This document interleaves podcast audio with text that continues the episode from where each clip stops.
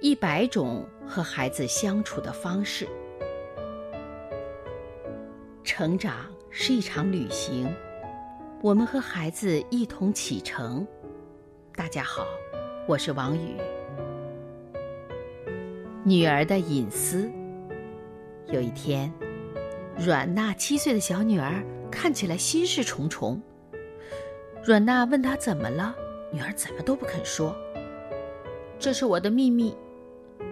女儿的神色很倔强，我一辈子都不告诉别人。阮娜很好奇，这么小的人儿，能有什么秘密呢？她引诱女儿说：“其实妈妈也有一个秘密。妈妈的秘密是什么？”女儿上钩了，阮娜笑了：“你把你的告诉我，我就告诉你。”女儿小嘴一撅：“我的不能说。”说完转身就走了。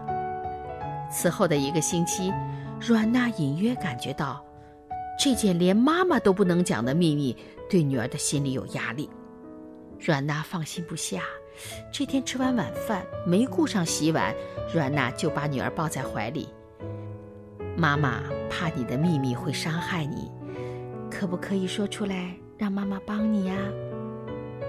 女儿低头沉默着，看得出来她内心激烈的争斗着。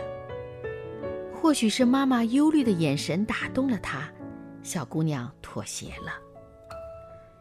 李文文家里有一把神剑，他说这件事不能告诉别人，不然肚子就会刺破了。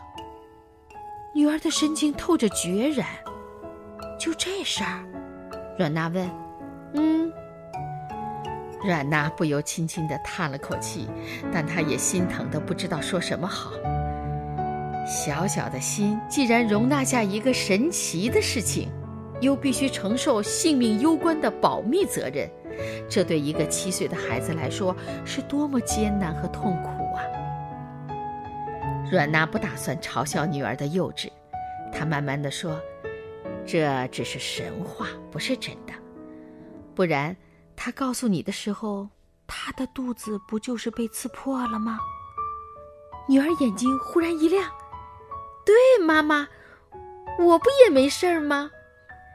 孩子也会有自己的心思和痛苦，我们要善于观察孩子，循循善诱，引导他们说出来，并以恰当的方式帮他们解决。不要以成年人的知识嘲笑孩子的无知。每一种和儿童相关的细节，都是一场心灵之旅。